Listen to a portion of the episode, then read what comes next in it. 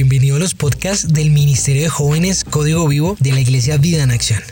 Cada semana encontrarás un mensaje nuevo que te ayudará a tener fe y esperanza. No sé si recuerdan la última vez que prediqué, que fue sobre el pasaje de Mateo 24. Bueno, el Espíritu Santo me llevó al mismo pasaje, donde Jesús le habla a sus discípulos de las señales que sucederían eh, en el fin de los tiempos, qué señales habría allí en el Monte de los Olivos. Les decía que habría guerras, que habría peste, hambre, muchas eh, cosas eh, difíciles también perseguirían a los discípulos y que los odiarían. Pero una de las señales me impactó mucho, que es eh, una señal que de pronto es muy silenciosa y que no se nota. Y allí en Primera de Corintios 13:3 dice que tres cosas durarán para siempre: la fe, la esperanza y el amor. Pero la mayor de ellas es el amor y de ello vamos a hablar. Esa señal silenciosa, mortal, que no te das cuenta cuando pasa, es cuando en Mateo 24, 12 dice, abundará el pecado por todas partes y el amor de muchos se enfriará. Wow, me impactó mucho porque de pronto a veces no te das cuenta cuando dejas de amar, cuando haces las cosas sin amor y, y es como si metieras el amor en el refrigerador. El amor es una barrera contra el pecado. Es una barrera que te hace inmune al pecado y que te ayuda a salir adelante, porque lo contrario al amor es el odio, es el orgullo, es la envidia, son los celos, las contiendas, pero cuando tienes amor en tu vida, repeles todo lo que viene a ti. Y dice en Mateo 24, 10, y muchos se apartarán de mí, se traicionarán unos a otros y se odiarán. Eso es totalmente lo contrario al amor. Bueno, en Primera de Corintios 13 es el capítulo excelente por amor y vamos a estudiarlo un poco. Les invito a que eh, allí abran sus Biblias, eh, lo pongan en el celular o también en la pantalla, allí saldrá. En Primera de Corintios 13, del 1 al 3 dice lo siguiente, si yo pudiera hablar todos los idiomas del mundo y de los ángeles, pero no amar a los demás, yo solo sería un metal ruidoso o un címbalo que resuena. Si tuviera el don de profecía y entendiera todos los planes secretos de Dios y contara con todo el conocimiento, y si tuviera una fe que me hiciera capaz de mover montañas, pero no amar a otros, no sería nada si diera todo lo que tengo a los pobres y hasta sacrificara mi cuerpo, podría jactarme de eso. Pero si no amara a los demás, no habría logrado nada. Y pasemos al versículo 8 al 10 que dice, la profecía al hablar en idiomas desconocidos y el conocimiento especial se volverían inútiles. Pero el amor durará para siempre. Ahora nuestro conocimiento es parcial e incompleto y aún el don de profecía revela solo una parte de todo el panorama. Pero cuando llegue el tiempo de la perfección, esas cosas parciales se volverán inútiles. Sabes que hace muchos años el apóstol Pablo predijo que habrían robots. Los robots ahora son máquinas que saben hacer de todo máquinas que pueden enseñar a tus hijos, máquinas que pueden contestar los teléfonos, robots que pueden resolver muchos problemas, hacer limpieza, tienen mucho conocimiento, puedes preguntarle de todo y los robots eh, saben de todo, pero son simples máquinas. De eso hablaba Pablo, que nos volvemos como máquinas cuando no tenemos amor. Nos volvemos insensibles. Hoy en día está muy de moda ir a dar de comer a los pobres, ir a salvar a muchos, hacer muchas cosas por otros, pero ¿cuánto hay de amor en las vidas que lo están haciendo. ¿Cuánto amor hay en sus casas? ¿Cuánto amor hay en sus familias? Podemos dar todas las profecías que el Señor nos dé. Podemos eh, decir la palabra del Señor, podemos enseñar, podemos predicar, podemos ser líderes extraordinarios, eh, orar por las personas, sanar a los enfermos, hacer milagros, mover montañas, como dice con la fe. Pero si no tenemos amor, si todo, todo eso lo hacemos sin amor, de nada sirve, porque el amor es el que permanecerá para siempre. ¿Recuerdan ese pasaje donde Jesús decía que llegaban a decirle, Señor, Señor, ábrenos la puerta, queremos entrar? Y él, les dice, pero ¿quiénes son ustedes? Yo no los conozco. Ustedes nunca me amaron, ustedes nunca los conocí. Y ahí es donde el Señor se refiere. ¿Cuánto amor? ¿Cómo amamos a Dios? ¿Cómo eh, le somos fieles? ¿Cómo lo amamos a Él? Vamos a mirar ahí también en Primera de Corintios 13 ciertas señales que nos pueden indicar cómo está la temperatura del el amor en nuestra vida. Hoy en día nos toman la temperatura con el, el termómetro infrarrojo y si está a más de 38 grados es malísimo. Pero cuando tomamos la temperatura del amor debe estar por encima de los 100, eh, pensaría yo. En 1 Corintios 13, 4 dice, el amor es paciente y bondadoso. ¿Cuánta paciencia tienes con las personas que están a tu alrededor? Hoy en día que estamos en cuarentena, que estamos en casa, que las condiciones de vida han cambiado, ¿cuánta paciencia tienes con tu papá, con tu mamá, con tu esposo, con tu esposa, con tus hijos? Y dice bondadoso que quiere decir que es de carácter virtuoso, que es amable, que es lleno de bondad. ¿Cuánta bondad tienes en tu corazón para con las personas que están a tu alrededor? Eh, también dice, el amor no es celoso. ¿Sabes que los celos y la envidia son inseguridad eh, que las personas tienen porque no se aman a sí mismos? Y si no se aman a sí mismos, muy difícilmente pueden amar a otros, como dijo el Señor Jesús. Ama a tu prójimo como a ti mismo. Y si no tienes amor por ti mismo, no puedes amar a otros. En el versículo 4 dice, ni fanfarrón, ni orgulloso, ni ofensivo. Fanfarrón es que es, eh, siempre está presumiendo, está hablando más de lo que, lo que es, que siempre está eh, como, como está diciendo cosas que, que no son reales. Orgulloso es tener un mayor concepto de lo que uno es. Recuerdan eh, cuando Pablo dijo en Romanos 12:3, dice, basado en el privilegio y la autoridad que Dios me ha dado, le advierto a cada uno de ustedes lo siguiente. Ninguno se crea mejor de lo que realmente es. Sean realistas al evaluarse a ustedes mismos. Háganlo según la medida de la fe que Dios les ha dado. ¿Cómo te evalúas a ti mismo? Bueno, ¿te evalúas? Realmente cada periodo de tiempo te estás revisando, te estás evaluando, estás mirando tus errores, estás reconociendo fallas que tienes en tu corazón. Cuando somos, cuando una persona es fanfarrón y orgullosa, esto conlleva a que sea ofensivo con las personas. Y ofensivo es hacer humillación, es hacer insulto, es tener injuria, hacer daño, maltrato a las personas que están a tu alrededor. ¿Tú eres ofensivo?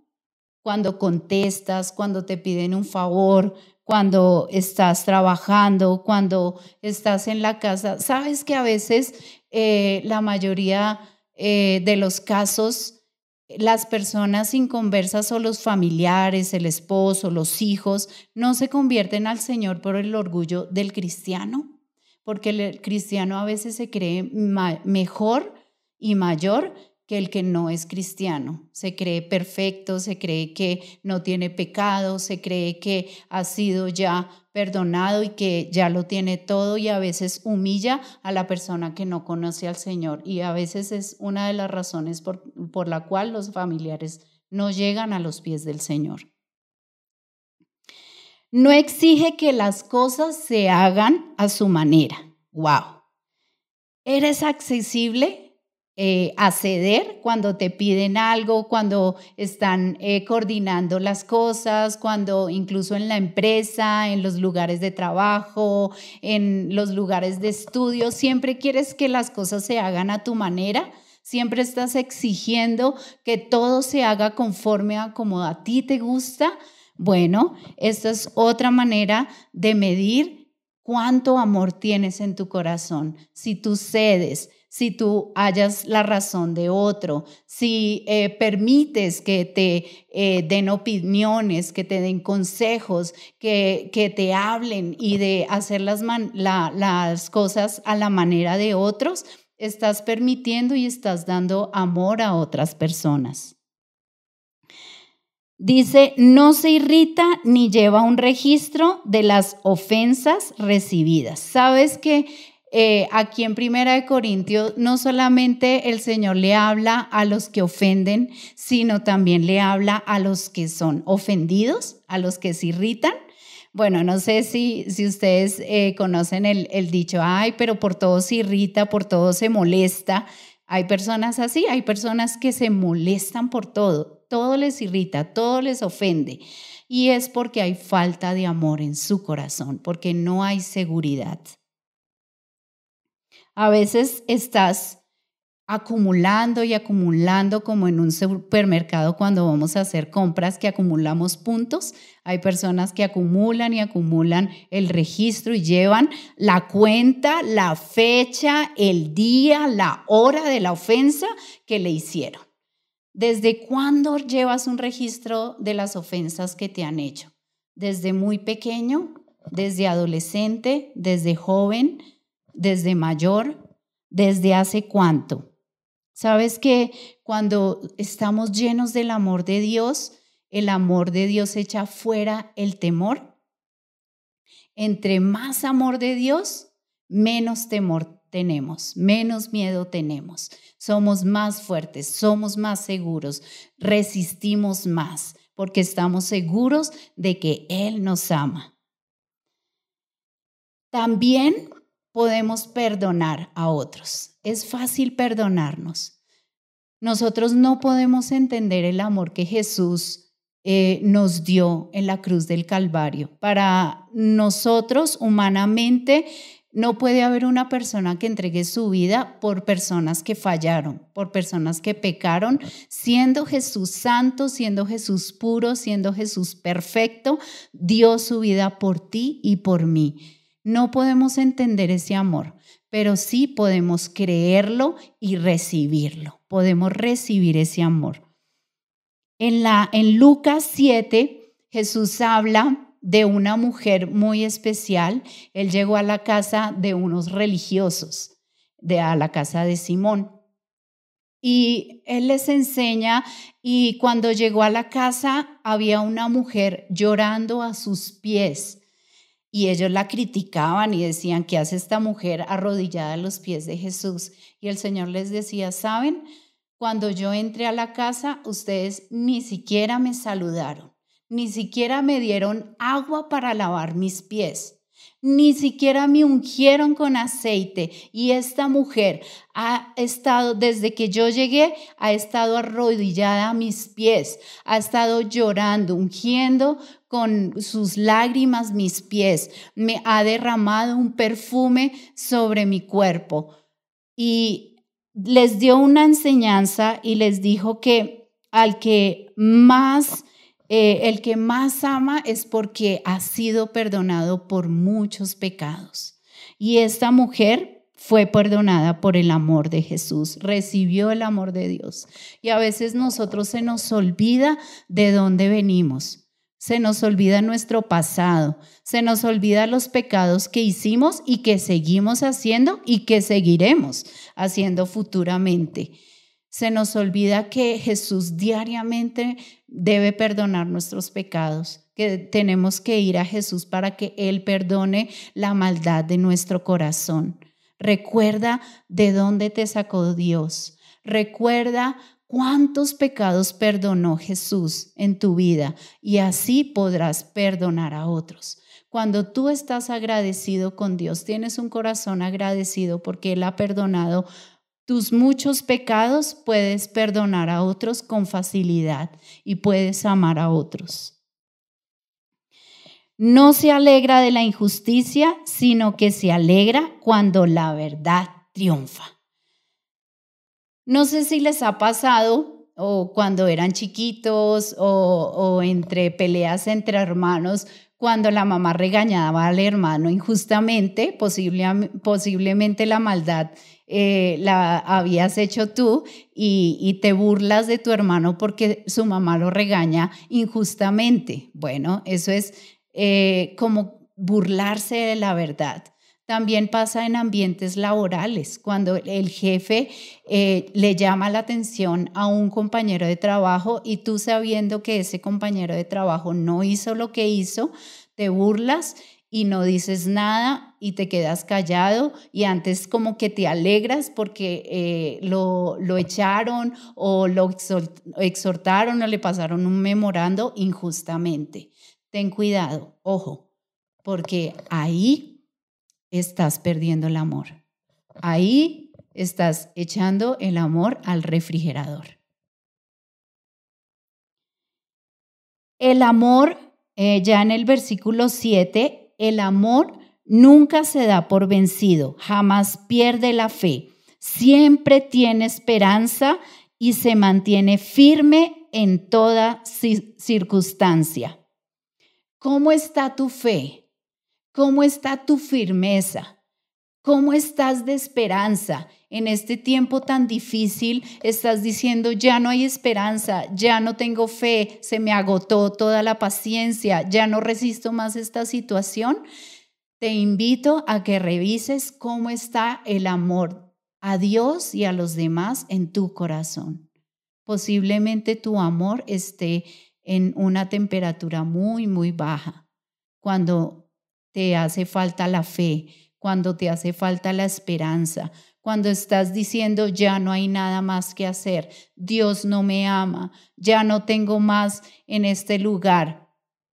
Hay personas lamentablemente que en esta época se han suicidado porque no han aguantado más la situación y han dejado hasta niños, hasta familia.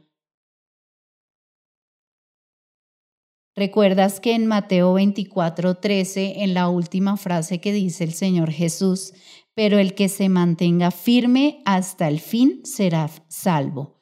Mantengamos firme el amor. Mantengamos el amor vivo. Mantengamos el amor ferviente por Dios y por los demás.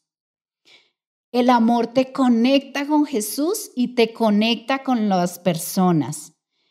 Recuerdan en Oseas 11:4 dice, con lazos de ternura, con cuerdas de amor los atraje hacia mí.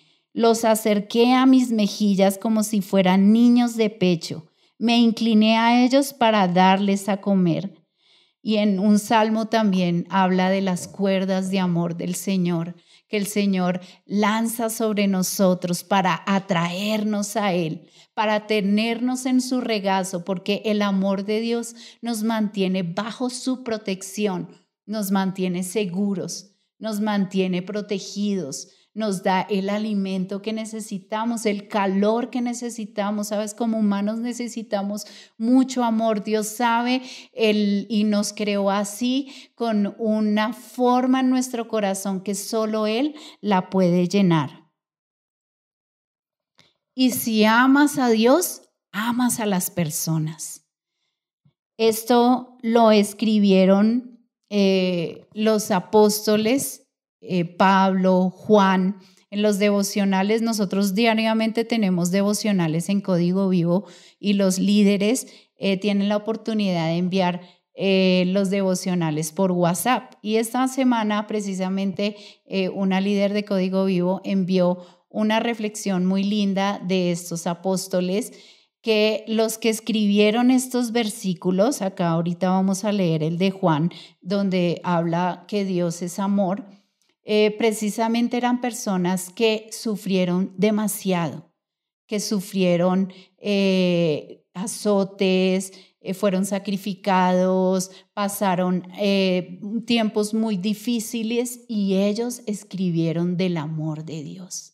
Wow, me impactó mucho eso. En primera de Juan 4, 7, dice, queridos amigos, sigámonos amándonos unos a otros, porque el amor viene de Dios. Todo el que ama es un hijo de Dios y conoce a Dios, pero el que no ama no conoce a Dios porque Dios es amor.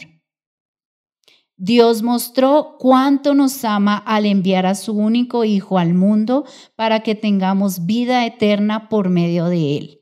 En esto consiste el amor verdadero, no en que nosotros hayamos amado a Dios, sino que en Él nos amó a nosotros y envió a su Hijo como sacrificio para quitar nuestros pecados. Queridos amigos, ya que Dios nos amó tanto, sin duda, nosotros también debemos amarnos unos a otros. Nadie jamás ha visto a Dios, pero si nos amamos unos a otros, Dios vive en nosotros y su amor llega a la máxima expresión en nosotros. No permitas que nada ni nadie te separe del amor de Dios. Amemos a los que están a nuestro alrededor. Amemos a las personas que no conocemos. Amemos a nuestro prójimo. Así mostramos que somos hijos de Dios y que tenemos su amor y que hemos recibido de Él y podemos dar de Él. No permitas que nada ni nadie te separe del amor de Dios. Nada te puede separar de Él. Y allí en Romanos 8:35 el apóstol Pablo vuelve y escribe del amor, incluso eh, la primera carta a los Corintios la escribió el apóstol Pablo, que también fue otro hombre que sufrió azotes, sufrió cárcel, sufrió persecución y él amaba a Jesús entrañablemente. Y dice así, ¿acaso hay algo que pueda separarnos del amor de Cristo? ¿Será que Él ya no nos ama si tenemos problemas o aflicciones? Si somos perseguidos o pasamos hambre o estamos en la miseria o en peligro o bajo amenaza de muerte. Wow, esto describe mucho nuestra situación hoy. Como dicen las escrituras, por tu causa nos matan cada día, nos tratan como ovejas en el matadero. Claro que no. A pesar de todas estas cosas, nuestra victoria es absoluta por medio de Cristo quien nos amó. Y estoy convencido de que cada de nada podrá de que nada podrá ser separarnos del amor de Dios, ni la muerte, ni la vida, ni los ángeles, ni demonios, ni nuestros temores de hoy, ni nuestras preocupaciones de mañana, ni siquiera los poderes del infierno pueden separarnos del amor de Dios. Ningún poder en las alturas ni en las profundidades. De hecho, nada en toda la creación podrá jamás separarnos del amor de Dios que está revelado en Cristo Jesús, nuestro Señor. No te dejes quitar esta verdad. Hay un enemigo que quiere destruirnos. Hay un enemigo que quiere separarnos de Dios. Hay un enemigo que te quiere ver muerto. Pero no te dejes convencer Dios te ama por más difíciles que estén las circunstancias hoy en día. Por más difícil que esté la situación, no digas que Dios no te ama. No digas que Él no está contigo porque Él no nos dejará, Él no nos abandonará. Él está con nosotros. Él ama a sus hijos, ama a su creación. Él está con nosotros. No dejes que nada ni nadie te separe del amor de Él porque eso es lo que te va a mantener fuerte. Eso es lo que te va a mantener victorioso. Eso es lo que te va a hacer tener éxito. Podemos perder las cosas, podemos estar mal en las finanzas, podemos hasta perder empresas, podemos perder muchas cosas, pero si no nos separamos del amor de Dios, ahí es donde va, vamos a tener victoria. Ahí es donde vamos a tener estar seguros y estar firmes en la fe, en la esperanza. Creemos que quiere lo mejor para nosotros. Siempre les digo, papá es un papá responsable, es un papá que se hace cargo de sus hijos y que no nos abandona. Yo te animo que ahora eh, comiences a orar al Señor, comiences a pensar en tu Padre Celestial, que te dio la vida, que te ha dado todo lo que está alrededor que te ha dado tu familia, que en este tiempo ha cuidado de ti, que está contigo. Si estás enfermo, Él está contigo. Si estás en una situación económica difícil, Él está contigo. Si estás en dificultades en tus relaciones familiares, Él está contigo. Y hoy quiero hablarte a, a ti si no conoces a Jesús, si no conoces este amor, si nunca has tenido ni has sentido esa paz y ese gozo en tu corazón, que hoy decidas acercarte a Jesús, decidas aceptar ese amor. Tenemos un link en la parte de abajo donde eh, las nuevas, los nuevos amigos pueden diligenciar y dejarnos tus datos, puedes dejarnos tu teléfono, tu nombre para podernos contactar contigo y te invitamos a que recibas a Jesús en tu corazón, a que esta noche le digas, Señor, yo quiero conocer ese amor, yo quiero conocer esa paz y ese gozo, por más difíciles que estén las circunstancias, Dios nos da esa fortaleza. Queremos, queremos ir a tus cuerdas de amor, hoy queremos que tú nos abraces, hoy queremos sentir tu amor. Te pido, Señor, que hoy tu amor sea entrando a cada casa, a cada familia, a cada vida, Señor, que está viendo esta transmisión. Que tu amor inunde los hogares, inunde las casas. Allí, Señor, hogares que están a punto de destruirse, hogares que han dicho que cuando se acabe la cuarentena nos vamos a divorciar, hogares que han dicho y que no han aguantado más esta situación. Te pido, Señor, que tu amor penetre en este momento las casas, que tu amor llegue a los corazones, que en este momento haya perdón, que los papás perdonen a sus hijos, que los hijos perdonen a sus padres por las ofensas, que se perdonen entre esposos, que se perdonen en familia, que perdonen a las personas o al jefe, a cualquier persona que les haya ofendido. Que hoy el amor de Dios sea aumentando en cada casa. Quita el odio, quita las contiendas, quita las peleas en el nombre de Jesús. Quita todo lo que ha entrado de tinieblas en cada casa. En el nombre de Jesús, toda tiniebla, toda mentira diabólica, toda obra de Satanás, todo plan de destrucción en este momento se cae, se frustran los planes del enemigo, no pueden llevarse a cabo, no puede separar la familia, no puede alejar a las personas de Dios. En el nombre poderoso de Jesús. Gracias Señor, porque tu amor echa fuera todo temor, fuera todo miedo, fuera todo miedo a la enfermedad, fuera todo miedo a la economía, qué será del mañana, cómo será nuestro futuro, que miedo a que no podemos hacer los proyectos que tenemos. En el nombre de Jesús, Penetra, Señor, los corazones con tu amor, con la salvación, con la bondad, con la paciencia, con la mansedumbre, que el fruto del Espíritu Santo abunde, que el fruto del Espíritu de Dios crezca, florezca en cada vida. Gracias, Señor, porque tú estás con nosotros, tú no nos dejarás, tú eres un papá responsable que está a cargo de nuestras vidas. Y así como dice Isaías 43, 10, cuando pases por las aguas profundas, yo estaré contigo. Cuando pases por los ríos de dificultad, no te ahogarás. Cuando pases por el fuego de la opresión, no te quemarás las llamas no te consumirán. Saldremos victoriosos de este tiempo y llenos de amor, llenos de bondad.